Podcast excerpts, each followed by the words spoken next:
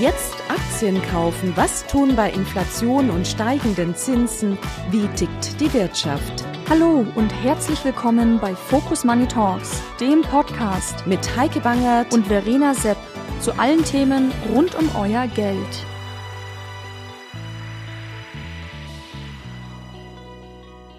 Hallo und herzlich willkommen bei Focus Money Talks. Ich bin Heike Bangert und spreche heute mit dem Mann, der uns erklärt, warum viele Startups ganz schnell wieder vom Markt verschwinden. Und das sind durchaus Unternehmen mit erfolgversprechenden Geschäftsmodellen. Er sagt auch, warum die Chancen für Unternehmen auch künftig erfolgreich zu sein umso besser sind, je länger sie bereits am Markt sind. Wolfgang Fickus ist Investmentstratege beim französischen Fondsanbieter Comchest.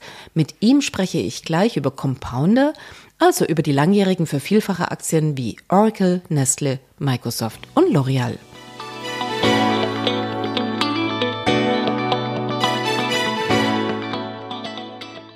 Wolfgang, vielen herzlichen Dank, dass du Zeit hast, heute mit mir zu sprechen über Compounder.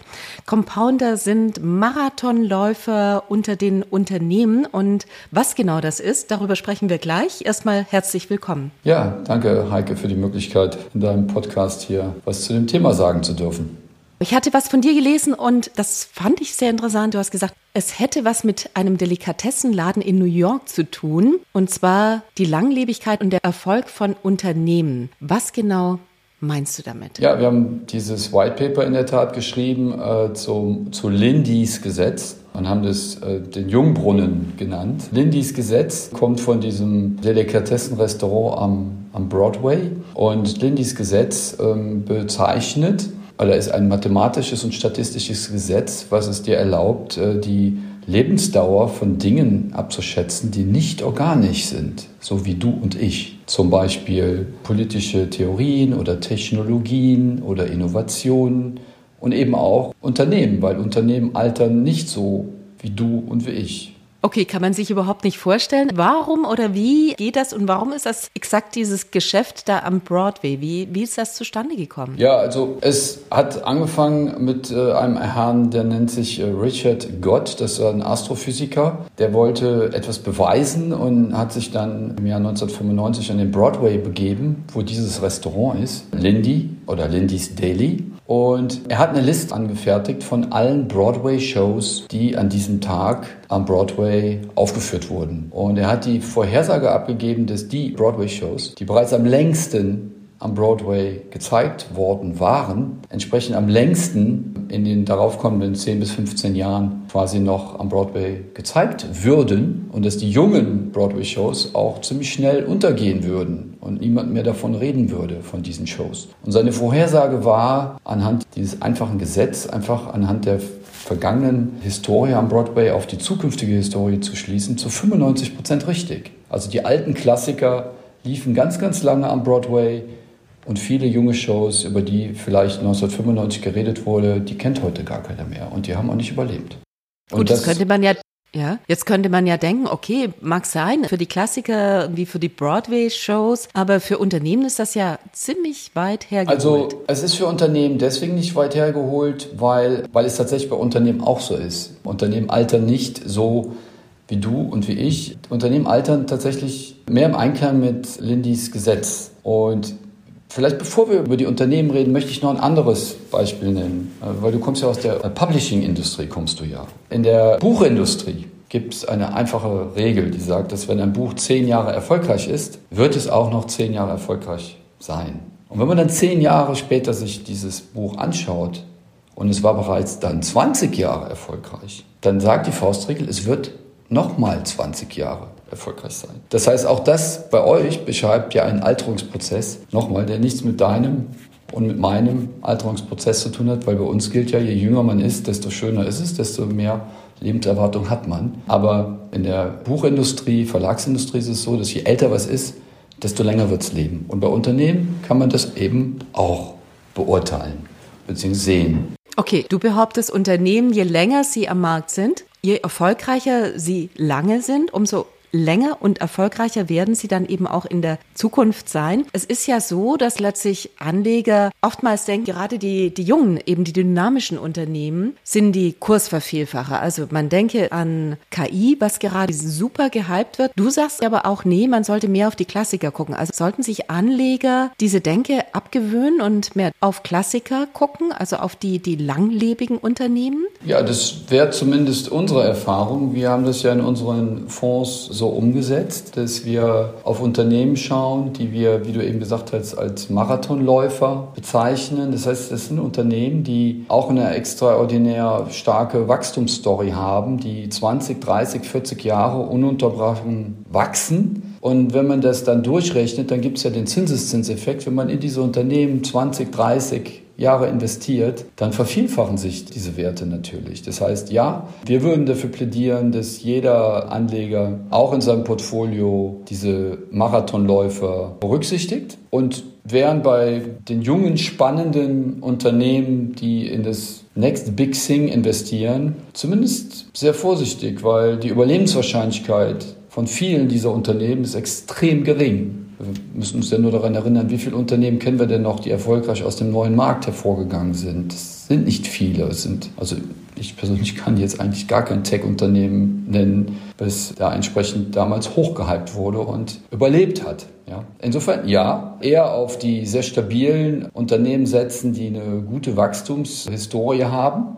Das sind nicht alle Unternehmen, die alt sind, die gut sind. Man muss sich immer wieder neu erfinden können. Das heißt, man geht da schon auch, man muss in der Analyse da entsprechend sehr tief gehen. Aber ja, ein langer, erfolgreicher Track Record einer Unternehmung oder ein langer, erfolgreicher Wachstumstrack Record eines Unternehmens lässt darauf schließen, dass da was ist, was auch in Zukunft noch lange funktionieren kann. Du sagst das jetzt einfach so und man kann es glauben oder eben auch nicht. Gibt es denn auch Gründe dafür, die du anfügen könntest, von denen du sagst, das ist zum Beispiel ein Grund, warum ein Unternehmen, das sehr lange am Markt ist, tatsächlich eine gute Chance hat, in Zukunft auch zu reüssieren. Warum eigentlich? Naja, das ist eigentlich ganz einfach, ähm, wie vieles im Leben. Also solche Unternehmen wie zum Beispiel L'Oreal oder Microsoft, aber nehmen wir mal L'Oreal. L'Oreal ist durch zwei Weltkriege gekommen. L'Oreal hat viele Weltwirtschaftskrisen überlebt. Das heißt, es sind Unternehmen, die mit äh, Krisensituationen umgehen können. Es sind auch Unternehmen, die sich neu erfinden können. Unternehmen, die nicht einfach sich darauf verlassen, dass das, was in der Vergangenheit war, auch in Zukunft funktionieren wird, sondern diesen Esprit haben, sich wirklich auch selbst in Frage zu stellen und diese Innovationsfähigkeit zu behalten. Und das gelingt in der Tat extrem wenig Unternehmen. Du meinst, weil sie das in der Krise eben mussten? Also L'Oreal hätte nicht einfach so weitermachen können. Ist es das eine gewisse Flexibilität in der Krise, wer das schon mal unter Beweis gestellt hat, wird es vielleicht auch künftig können? Also auf jeden Fall ist es so, dass man in Krisensituationen die Spreu vom Weizen trennen kann. Also das sehen wir ja auch gerade im Moment. Die Unternehmen, die zehn Jahre lang mit ohne Kapitalkosten gelebt haben und vom Kapitalmarkt hochgepäppelt wurden, da gibt es ja einige davon, die im Moment Überlebensängste haben, weil der Kapitalmarkt im Moment überhaupt nichts mehr hochpäppelt und die Kapitalkosten auf einmal wieder da sind. Und das ist eben bei jungen Unternehmen, die da hochgepäppelt wurden, ein Risiko. Bei alten Unternehmen, ich zitiere jetzt nochmal L'Oreal, die haben ein Elefantengewehr in der Bilanz, wie Warren Buffett sagen würde. Die haben drei Milliarden in der Bilanz, weil sie genau wissen, es kommen auch irgendwann mal Möglichkeiten, vielleicht nette Unternehmen zu übernehmen, um, um dann Marktanteile gewinnen zu können. Und das ist ja auch gerade passiert. Im April hat L'Oreal für drei Milliarden eine Premium-Marke von einem anderen Unternehmen aus Brasilien übernommen, weil dieses Unternehmen aus Brasilien eben viel zu hoch verschuldet war, weil es eben es einfach nicht diese Marathon-Qualitäten hat. Ja, das heißt, auch da zeigt sich, dass ja, es geht darum, Krisensituationen zu überwinden, aber es geht auch darum, Wachstumsmöglichkeiten wahrnehmen zu können. Und das ist eben dann auch diesen Unternehmen in die Hand gelegt, die, ich sag mal, nach Warren Buffett eben dieses äh, Elephant Gun in der Bilanz haben. Und das haben sie nur in der Bilanz, weil sie halt 20, 30, 40 Jahre extrem erfolgreich gewirtschaftet haben. Microsoft ist ja ein anderes Unternehmen, das von euch auch genannt wird, aber was jetzt alle auf dem Schirm haben. Microsoft ist ja heute nicht mehr das Unternehmen von damals, als es dann gegründet worden ist mit KI, sind auf einen Zug aufgesprungen, der durchaus zukunftsträchtig erscheint aber haben trotzdem eine sehr, sehr breite Masse. Was macht das bei Microsoft aus? Was würdest du sagen? Warum sind die auch so ein Unternehmen? Ja, also Microsoft hat sich ja gerade schon vor, ich möchte mal sagen, vor zehn Jahren wiedererfunden, als die Softwareindustrie ins Cloud-Zeitalter äh, geschritten ist, wo auch jeder gesagt hat, das schafft eine Microsoft nicht, weil eine Microsoft kommt technologisch aus einer ganz anderen Ecke. Und Microsoft hat es geschafft, ist eines der größten Cloud-Unternehmen der Welt geworden. Ja, ist auf diesen neuen Tech-Zug quasi aufgesprungen. Das passiert im Moment auch wieder. Und insofern zeigt das eben, ist das eben eins dieser Unternehmen, was auch immer diese Innovationsfähigkeit scheinbar in den Genen hat. Das haben ja nicht alle Tech-Unternehmen. Es gab ja mal Tech-Giganten, über die heute keiner mehr redet, weil sie sich eben nicht selbst erfinden konnten. Genau, über welche reden wir heute nicht mehr? Welche sind das? Ja, nehmen wir zum Beispiel mal IBM. Also IBM ist ja in den 70er Jahren, also IBM ist zwischen den 20er und den 70er Jahren des letzten Jahrhunderts ja quasi zu Ruhm aufgestiegen und war, war ja die Mutter des Mainframes. Das war eine Technologie, die, die dann eben durch Microsoft quasi ausgehebelt wurde. Und IBM hat eben damals keine Antwort auf das damals junge Unternehmen Microsoft. Wer hätte das gedacht, dass Microsoft als ein junges Unternehmen, das tatsächlich zum Marathonläufer geworden ist. Es gibt also auch Ausnahmen. Genau. Äh, du erinnerst dich dann, Richard Gott hat ja diese Vorhersagen gemacht zum Broadway. Damit habe ich ja angefangen. Und die Vorhersage war ja nur zu 95 Prozent richtig. Das heißt, es gibt auch immer wieder kleine, junge Unternehmen, die es dann trotzdem schaffen, nicht nur zu überleben, sondern auch die Großen anzugreifen. Also Ausnahmen gibt es auch immer und das ist natürlich unser Job als aktive Manager, die dann auch ausfindig zu machen. Aber um zurückzukommen, Microsoft, ja, es ist diese Innovationsfähigkeit dieses Unternehmens, sich immer wieder selbst in Frage zu stellen und auf neue Technologietrends trotz der riesigen Unternehmensgröße quasi äh, aufzuspringen. Genau, würdest du denn sagen, Apple ist auch so ein Unternehmen? Ich meine, Apple ist ja unter den alten Unternehmen ein sehr junges Unternehmen, immer noch. Hätten die denn auch die Qualität, tatsächlich zu so einem Compounder zu werden, zu einem Tenbacker, ein Vervielfältiger, was es ja bisher zumindest durchaus war? Also zu Apple und zu Microsoft würde ich bei beiden Unternehmen sagen, natürlich sind sie auf dem Papier jung, ich habe eben von L'Oreal gesprochen, die sind im Jahr 1909 gegründet worden. Ähm, Microsoft ist im Jahr 1975 gegründet worden. Aber in ihrer Industrie ist Microsoft natürlich ein alter Hase. Und in seiner Industrie ist Apple natürlich ähm, auch ein alter Hase. Insofern, man, kann ja nicht, ich sag mal, Äpfel mit Birnen vergleichen. Man muss sich schon anschauen, in welchen Industrien diese Unternehmen eben auch tätig sein, um wirklich zu sagen, da gibt es einen langen und erfolgreichen Track Record. Aber irgendwann, du sagtest, diese 5% Wahrscheinlichkeit, dass junge Unternehmen tatsächlich zu Langläufern werden könnten, gibt es eben tatsächlich schon. Irgendwann waren alle Unternehmen jung, so gesehen hätte ja jeder die Chance. Also wie findet ihr heraus oder wie kann man herausfinden, dass ein, auch ein junges Unternehmen tatsächlich eben mal zu so einem Langläufer wird? Wie macht man das? Ja, die Mischung macht's. Wir machen ja bei Comgest konzentrierte Portfolios, aber ein konzentriertes Portfolio ist natürlich auch immer eine Mischung aus großen Large Caps und kleineren Mid Caps und manchmal vielleicht auch Small Caps. Das heißt, man muss natürlich auch immer die Augen offen halten, dass man, ich sag mal, den Marathonläufer von morgen im Portfolio hat. Eine SAP war ja Ende der 90er Jahre auch mal ein Small Cap, bis es ein Mid Cap wurde und auf einmal ein Large Cap wurde. Ja, also insofern, man muss immer wieder die Augen offen halten. Man kann jetzt nicht einfach darauf setzen, dass die alten Hasen auch in Zukunft einfach automatisch Erfolg haben werden. Es gibt ja auch alte Hasen, die, sagen wir mal, vom Hang fallen und einfach sich es nicht schaffen, die nächste Hürde zu, zu nehmen. Da müssen wir natürlich als aktive Fondsmanager auch aufpassen, weil das sind dann Unternehmen, die über 10 oder 20 Jahre erfolgreich waren, die dann auch entsprechendes Re-Rating hatten am Kapitalmarkt, weil sie so zuverlässig sind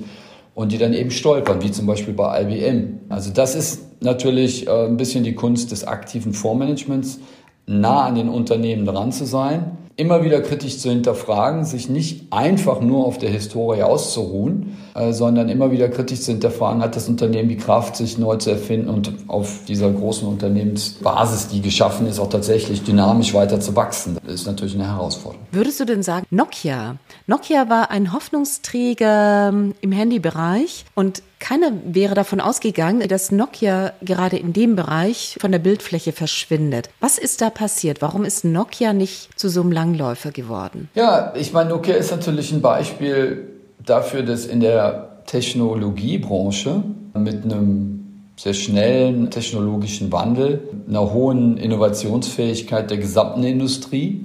Ich sage mal, eine beherrschende Marktstellung auch äh, schnell mal ad acta gelegt werden kann. Und äh, wenn man dann eben sieht, was, was eine Apple in dem Markt geschaffen hat, dann kann es natürlich auch schnell mal vorbei sein mit, mit dem Ruhm. Also insofern würde ich sagen, es gibt, es gibt schon gewisse Industrien, wie zum Beispiel die Technologieindustrie, wo die Innovationsfähigkeit natürlich von solch großen Unternehmen permanent unter Druck gesetzt wird und, äh, oder ich sag mal auf den Prüfstand kommt. Also bedeutet, wurde von Apple überrollt und hat dann den Anschluss verpasst und damit war es das? Offensichtlich war es das.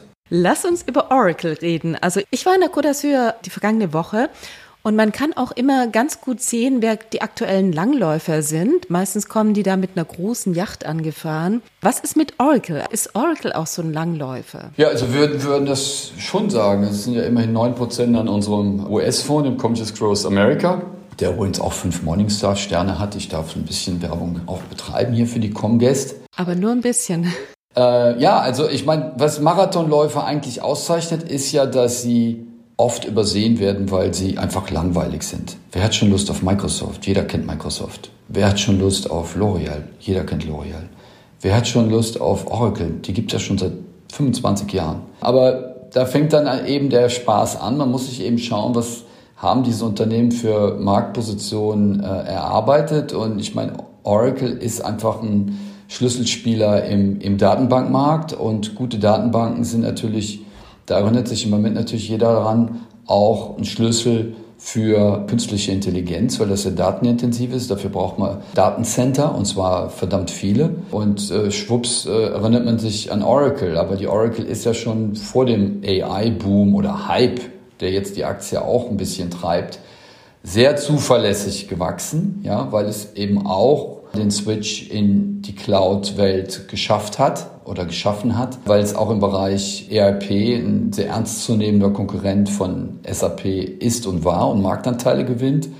Nur war das eben nicht so ein glanzvolles Unternehmen, wo Leute unbedingt äh, draufschauen würden. Aber das ist ja, wie gesagt, bei vielen Marathonläufern so. Und das führt uns ja wieder zum Eingangsthema. Die der Kapitalmarkt und die Anleger möchten ja das neue, spannende Unternehmen haben, was sich vielleicht verhundertfacht, was wirklich ein Pure Play ist auf all diese Technologietrends. Aber es ist eben oft die viel sicherere Variante, die großen Unternehmen auszuwählen, die die anerkannte Fähigkeit haben, sich diesen neuen Technologietrends zu öffnen und sie zu spielen. Was machen die ganz besonders? Was sind die Kriterien, worauf ihr guckt. Und nochmal zu der Yachtfrage. Ich denke, die Yacht ist jetzt kein Kriterium oder zumindest nicht ein solcher Indikator, den ihr in euren Tabellen führt. Könnt ihr auch ein Anti Indikator sein, oder? Dass man sagt, wenn die sich so eine dicke Yacht leisten, dann verkaufen wir die mal. Aber Spaß beiseite. Was sind die Kriterien, worauf Anleger da achten sollten? Oder was haben die alle gemeinsam, diese Compounder? Also nur ganz kurz, um auf die Yacht nochmal einzugehen. Der Larry, dem diese Yacht gehört, ist ja der Gründer von Oracle und der hat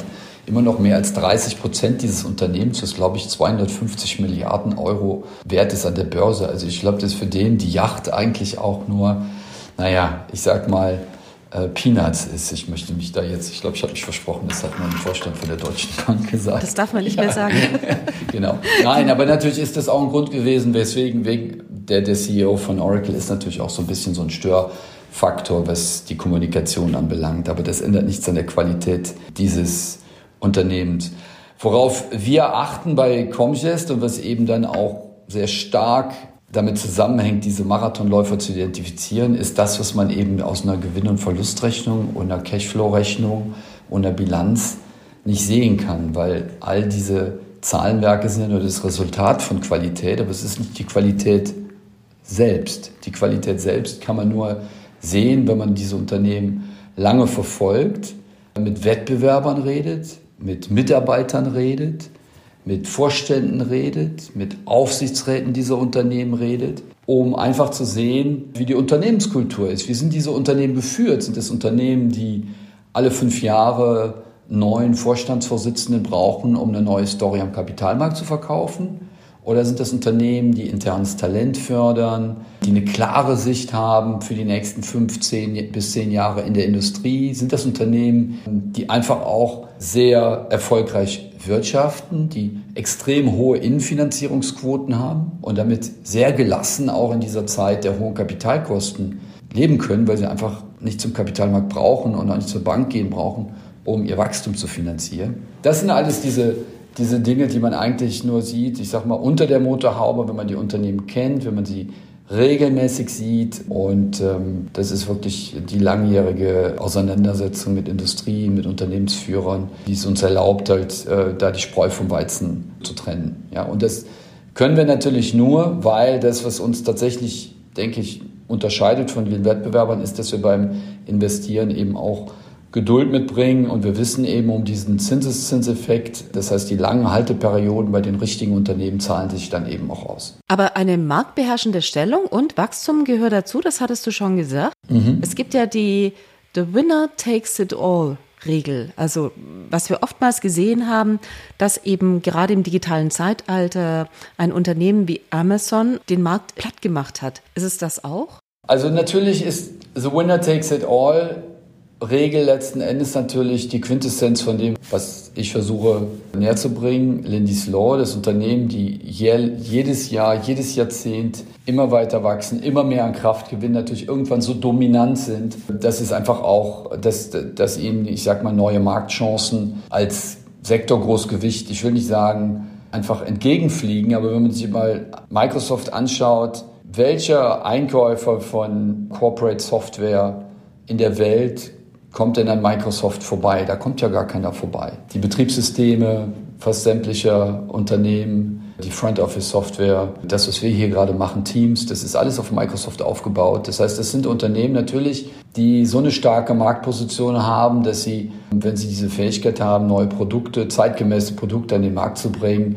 die dann noch entsprechend absetzen können. Und das ist damit gemeint, so Winner takes it all. Man hat sich eben über äh, eine Sisyphus-Arbeit über Jahrzehnte oder ein halbes Jahrzehnt im Fall von Microsoft, ein ganzes Jahrzehnt im Fall von L'Oreal. Ich komme nochmal auf die beiden Unternehmen zurück. So eine starke Marktposition erarbeitet, dass wenn man weiter hungrig bleibt, anstatt sich auf den Lorbeeren auszuruhen, man immer wieder diese Wachstumschancen bekommt. Denkt man an, an L'Oreal zum Beispiel. Die hätten auch vor zehn Jahren sich ausruhen können, aber nein, vor zehn Jahren haben die halt begriffen, wenn wir das Online-Geschäft in China richtig angehen, dann haben wir nochmal einen richtigen Wachstumshebel und sieh da, zehn Jahre später ist L'Oreal tatsächlich die größte und erfolgreichste Beauty-Brand in China durch diesen sehr erfolgreichen Online-Auftritt. Also diese Fähigkeit, sich neu zu erfinden. Jetzt ist ja L'Oreal ein Konsumgüterunternehmen, aber wir haben über sehr viele Technologieunternehmen hier gesprochen. Ist es im Technologiebereich einfacher über die Digitalisierung, dass man zu einer marktbeherrschenden Stellung kommt? Oder würdest du sagen, es gibt tatsächlich in den anderen Bereichen auch, also L'Oreal hatten wir ja schon gesprochen, mhm. vielleicht Nestle im Lebensmittelbereich, ein sehr großes Unternehmen. Ich weiß nicht, zählt ihr die auch dazu? Ist es im Tech-Bereich einfacher oder geht es auch einfach in anderen Bereichen? Also ich würde mal sagen, im Tech-Bereich kann es schneller gehen, aber wir haben ja eben über äh, zum Beispiel über IBM gesprochen und du hast über Nokia gesprochen. Es geht auch eben schneller bergab, weil einfach diese Industrie, das ist ein starker Wachstumstreiber, natürlich sehr innovationsgetrieben ist, aber dieses dieses Rennen ist natürlich extrem schnell. Das würde ich sagen, ist eher eine Formel 1. In den stabileren, konsumgetriebenen Geschäften, möchte ich mal sagen, ist das vielleicht eher ein Fahrradrennen. Okay. Oder ich weiß nicht, womit ich es vergleichen kann, aber es ist natürlich, das sind eine starke Marke wie L'Oreal. Ich meine, die haben nicht nur eine Marke, L'Oreal, die haben 80 Marken. Äh, das ist ein Geschäft, was natürlich nicht von heute auf morgen von einem Wettbewerber ausgehebelt wird. Aber wir haben ja, wie gesagt, eben im Tech-Bereich einige Beispiele genannt, wo das der Fall war. Deswegen würde ich sagen, die Tech-Industrie ist auch oft, die ist natürlich auch stark in unseren Portfolios vertreten, aber sie ist auch oft natürlich in den Headlines, weil es eben so verdammt viel Wechsel gibt. Im Moment redet ja jeder über Artificial Intelligence. Da wollen wir auch mal schauen, ob das die Welt jetzt über, über Nacht revolutioniert oder ob das nicht vielleicht dann auch kurzfristig ein bisschen zu sehr gehypt wurde. Aber ja, in der Tech-Industrie geht es schneller, deswegen muss man da auch doppelt vorsichtig sein und man muss oft als aktiver Manager, sollte man auf jeden Fall eine globale Brille anhaben, weil man die Tech-Industrie natürlich nicht ver verstehen kann, wenn man nur auf einen Kontinent schaut. Und meinst du bei LVMH zum Beispiel im Luxusbereich, da ist ja auch ein Riesenunternehmen, okay, Hermes gibt's auch, aber trotzdem wären die, glaube ich, einverstanden, wenn, wenn sie sagen, sie machen das Fahrradrennen. Sind die mit ihrer Fahrradgeschwindigkeit einverstanden? Ja gut, ich meine, das hast du jetzt natürlich, die Frage hast du gut gestellt, weil die natürlich keine Fahrradgeschwindigkeit haben. Die haben im Moment eher, äh, nähern sich tatsächlich der Formel 1 an mit Wachstumsraten zwischen 15 und 20 Prozent weil es natürlich auch sehr stark preisgetrieben ist. Diese Unternehmen haben eine extrem starke Preissetzungsmacht. Äh, das ist natürlich auch, ich sage mal, ein Teil der Qualität, die wir suchen. Das haben wir ja auch im letzten Jahr gesehen, dass diese Unternehmen nicht nur einmal den Preis anheben. Ich habe noch nie gesehen, dass nur Louis Vuitton die Preise gesenkt hat für ihre Produkte. Das ist ja auch ganz wichtig, dass diese Preiserhöhungen tatsächlich äh, sehr, sehr sticky sind. Also eine Louis Vuitton ist natürlich im, im Luxusgüterbereich das best diversifizierteste Produkt, äh, Unternehmen, was man sich vorstellen kann, was die Absatzmärkte an, anbelangt. Ich meine, die machen ja von äh, Champagner und hochwertigstem Cognac bis hin zu Parfums und dann entsprechend äh, natürlich äh, dem, dem Modebereich quasi alles mit Dior dann noch, ich sag mal, die Krone aufgesetzt und auch global natürlich extrem diversifiziert aufgestellt. Wenn dann eben China mal schwächelt, dann sind die Japaner und die Amerikaner da. Und wenn die Amerikaner wieder ein bisschen schwächeln, dann wissen wir, dass die Chinesen wie im Moment stark zurückkommen. Das ist natürlich dann schon eine extrem solide Basis und sicherlich, es ist kein Fahrradrennen, es ist dann vielleicht eher die Tour de France, die eine Louis Vuitton äh, tatsächlich gewinnen würde. Aber nur, wenn es den Berg abgeht, oder? Ja. Also ein bisschen schneller, genau. Genau. Immer ein bisschen die, ja. immer ein bisschen die Nase vorn auf jeden Fall, ja. Genau. Wäre es auch denkbar im Bankenbereich? Also wir haben ja gesehen, dass die Credit Suisse sowas wie eine ganz langjährige Historie hat und plötzlich, zack, ist sie weg vom Markt. Sind Banken geeignet als Compounder oder sind sie es eher nicht? Nein, also die Banken sind eher nicht geeignet und das hat auch einen ganz einfachen Grund, Heike. Wenn du dir vorstellst, ob die Volkswirtschaft ohne Banken funktionieren würde, dann wäre deine Antwort höchstwahrscheinlich nein. Man braucht die Banken, damit die Zinspolitik der Zentralbanken beim Konsumenten ankommt. Man braucht die Banken, um eine Baufinanzierung darzustellen. Man braucht die Banken für Geldautomaten also für die Geldwirtschaft. Und all diese Dinge sind natürlich makrowirtschaftlich getrieben. Die Geldpolitik können wir nicht vorhersehen bei Comgest. Die Kreditnachfrage können wir nicht vorhersehen bei Comgest. Das sind makrowirtschaftliche Größen. Die Ausfallquoten bei Baufinanzierungen im Bürobaubereich zum Beispiel können wir auch nicht vorhersehen. Aber genau daran hängen, hängen die Banken und es gibt sicherlich sehr gute Banken, aber sie werden immer sehr stark mit der Volkswirtschaft schwanken, weil es einfach diese makrowirtschaftlichen Risiken geballt in diesen Bilanzen gibt. Und genau das möchten wir quasi umgehen. Deswegen dieses sehr regelmäßige, stabile, langfristige Wachstum finden wir im Bankenbereich ähm, leider nicht. Mhm, lass uns über andere Bereiche noch sprechen, zum Beispiel den Gesundheitsbereich. Das ist ja einer, der nicht weggeht. Gesundheit haben wir früher gebraucht, das werden wir auch künftig brauchen. Ist das geeignet? für Unternehmen zu eben solchen Marathonläufern zu werden? Ja, das ist sehr geeignet. Die Gesundheitsausgaben der Vereinigten Staaten von Amerika sollen ja jedes Jahr gesenkt werden. Und wenn man sich anschaut, was über die letzten 70 Jahre passiert ist, gibt es kein einziges Jahr, in dem die Gesundheitsausgaben der Vereinigten Staaten von Amerika gefallen sind. Und das ist natürlich eine sehr gute Grundlage für uns. Wenn man in einem Markt tätig ist, der noch kein einziges Mal gefallen ist, über die letzten 70 Jahre, dann ist es natürlich a priori schon mal ein sehr defensives Geschäft, sage ich mal. Und ja, alleine diese Stabilität reicht uns nicht. Das ist eine gute Grundlage. Aber ja, in der, ich sag mal, in der Gesundheitsindustrie finden wir sehr viele gute Unternehmen. Das, das, das kann von der Carl Zeiss Meditech, die kennt in Deutschland, denke ich, jeder. Die, die macht ja entsprechende MedTech für, für die Behandlung von Katarakt zum Beispiel. Eine Straumann, die machen Zahnersatz. Das kann hingehen bis hin zu Novo Nordisk, die ja sehr erfolgreich Diabetes-Medikamente behandeln und jetzt mit dem Wundermittel, sage ich mal, gegen wirklich starkes Übergewicht an den Markt gekommen sind.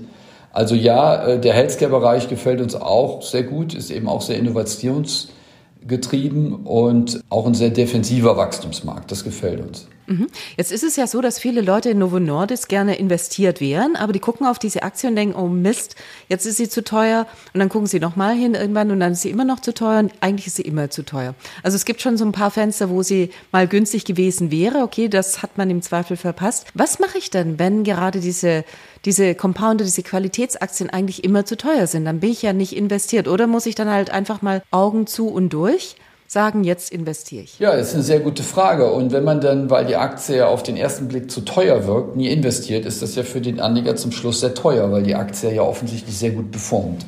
Also ja, wenn für einen Anleger das KGV des nächsten Jahres oder der nächsten zwölf Monate komplett isoliert ein Kriterium ist und er sagt, mehr als 30 mal KGV kann ich nicht ausgeben, dann wird er ein Problem haben, in den einen oder anderen Compounder vielleicht einzusteigen, weil diese Unternehmen natürlich auf KGV-Basis teuer erscheinen, weil sie diese enorme Wachstumsduration haben. Eine, ich komme jetzt nochmal auf L'Oreal zurück, weil es auch nochmal ein gutes Beispiel ist. Das Unternehmen hat über die letzten 40 Jahre seinen Gewinn pro Aktie oder ihren Gewinn pro Aktie äh, ohne Negativjahr um mehr als 10 Prozent gesteigert, die Dividenden um 14 Prozent per anno gesteigert. Das hat natürlich seinen Preis, das ist zuverlässig und ähm, das kreiert natürlich enormen Wert. Insofern, ja, mein, mein Rat wäre, wenn man sich nicht traut, wegen einem hohen KGV in diese Einzelaktien einzusteigen, dann einfach mal die Augen zumachen, kaufen, einsteigen und dann nicht den Fehler machen, jeden Monat drauf zu gucken, sondern die Aktien einfach mal zehn Jahre im Depot halten und dann kann man zu einem Schluss kommen. Und in der Regel ist der Schluss, dass das eine gute Kapitalanlage war. Mhm. Das ist aber wahrscheinlich nicht die Strategie, wie ihr das macht, Augen zu und durch und wir kaufen und dann bleibt Nein. das liegen. Aber nichtsdestotrotz, wie groß oder wie hoch ist die Turnover Ratio, also das, was ihr im Portfolio verkauft. Jetzt solche Aktien im Vergleich zu denen, die jetzt nicht solche Compounder-Qualitäten haben, Portfolios, die anders gemanagt werden. Ja, also im Schnitt halten wir die zehn Jahre. Auf der Portfolioebene betrachtet ist die werden wir das Portfolio einmal alle zehn Jahre umschlagen. Und das heißt, dass wir jede Aktie im Schnitt zehn Jahre halten. Und das ist, glaube ich, eine Anlageperiode, die am Kapitalmarkt sehr ungewöhnlich ist. Genau, das ist für jüngere Leute sowas wie für immer. Wie ist es bei einem anderen Portfolio? Nur mal, um einen Vergleich zu haben. Ja, im, im Schnitt unserer Portfolios würde ich sagen, halten wir die Aktien zwischen vier und fünf Jahren. Und diese Strategien, die sich ausschließlich auf die Marathonläufer konzentrieren, die wir dann entsprechend Compounder-Strategie nennen, Congress Growth Europe Compounders.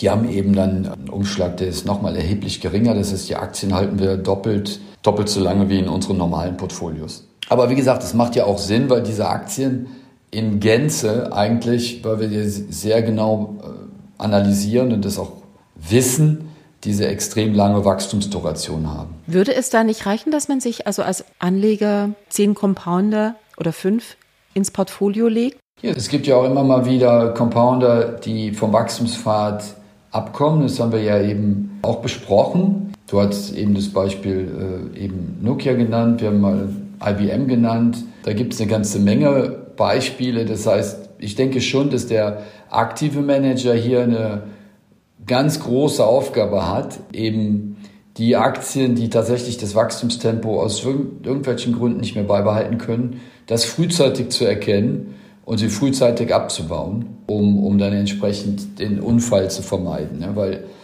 das kann natürlich bei Aktien, die auf einem hohen KGV handeln, weil sie in der Vergangenheit sehr zuverlässig waren, durchaus teuer werden, wenn sie vom Pfad abkommen und dann entsprechend äh, ein entsprechendes D-Rating stattfindet. Das, das passiert. Und ähm, das ist eine unserer wichtigsten Aufgaben, dass wir uns in diese Aktien nicht verlieben aufgrund der erfolgreichen Historie, sondern immer wieder äh, in Frage stellen, ist dieses Wachstumstempo aufrechtzuerhalten und wie.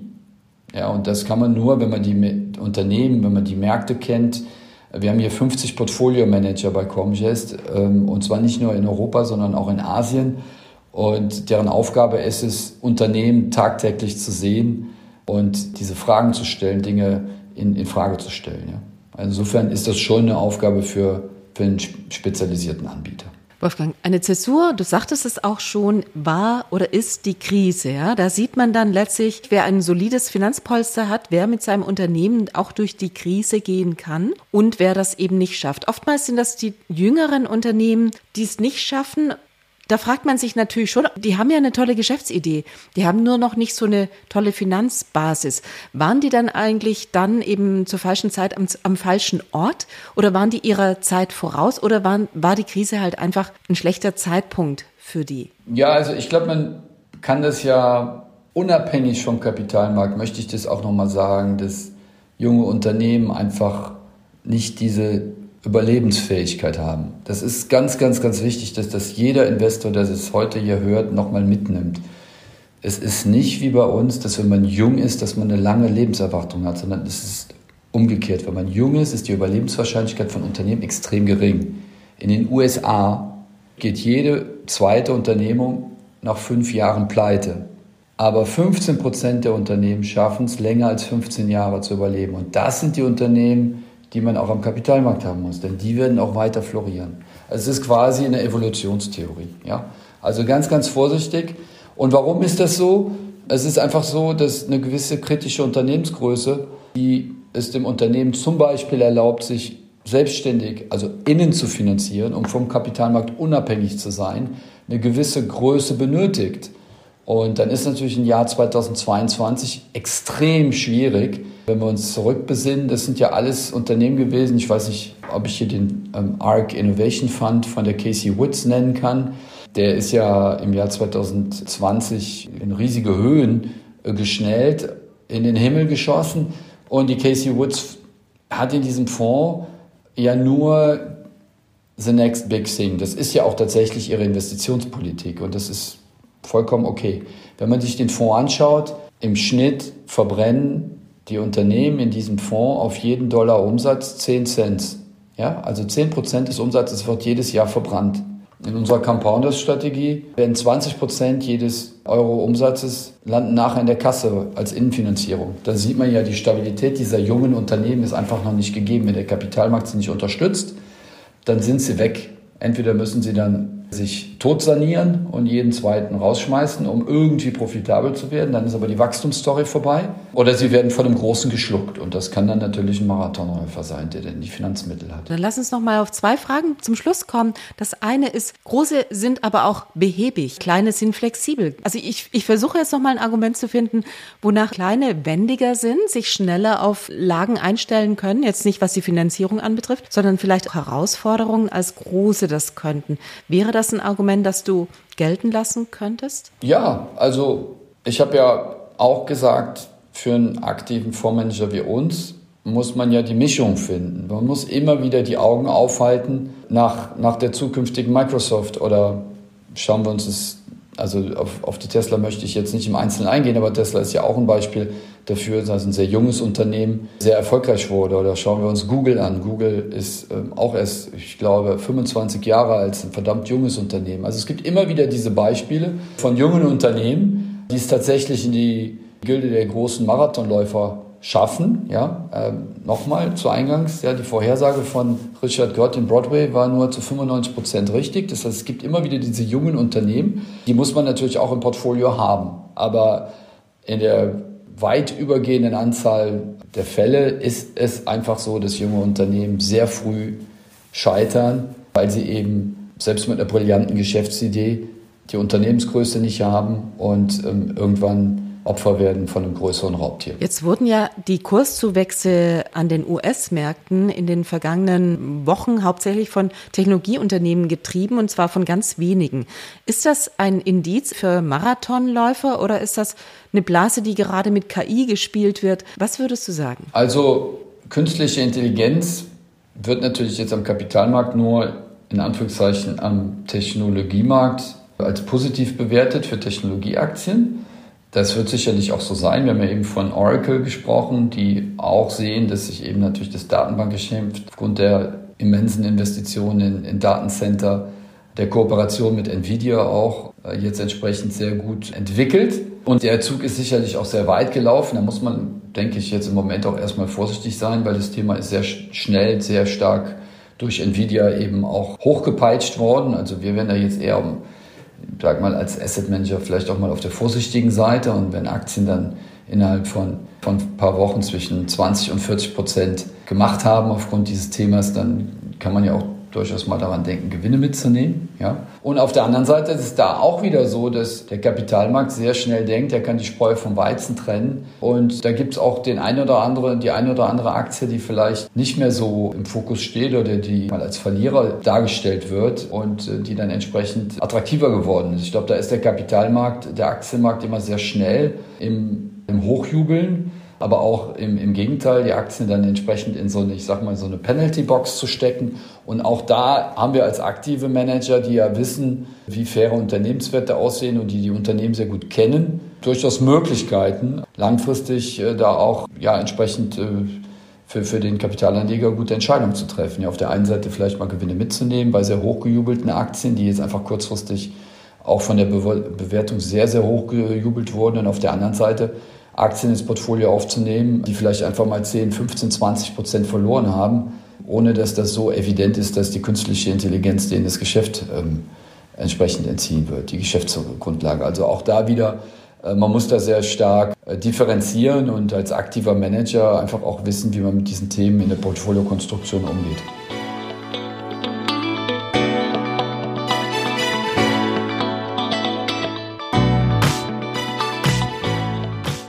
In den vergangenen 40 Jahren ist der Gewinn je Aktie von L'Oreal Jahr für Jahr um 11 Prozent gestiegen und die Dividende um 14 Prozent.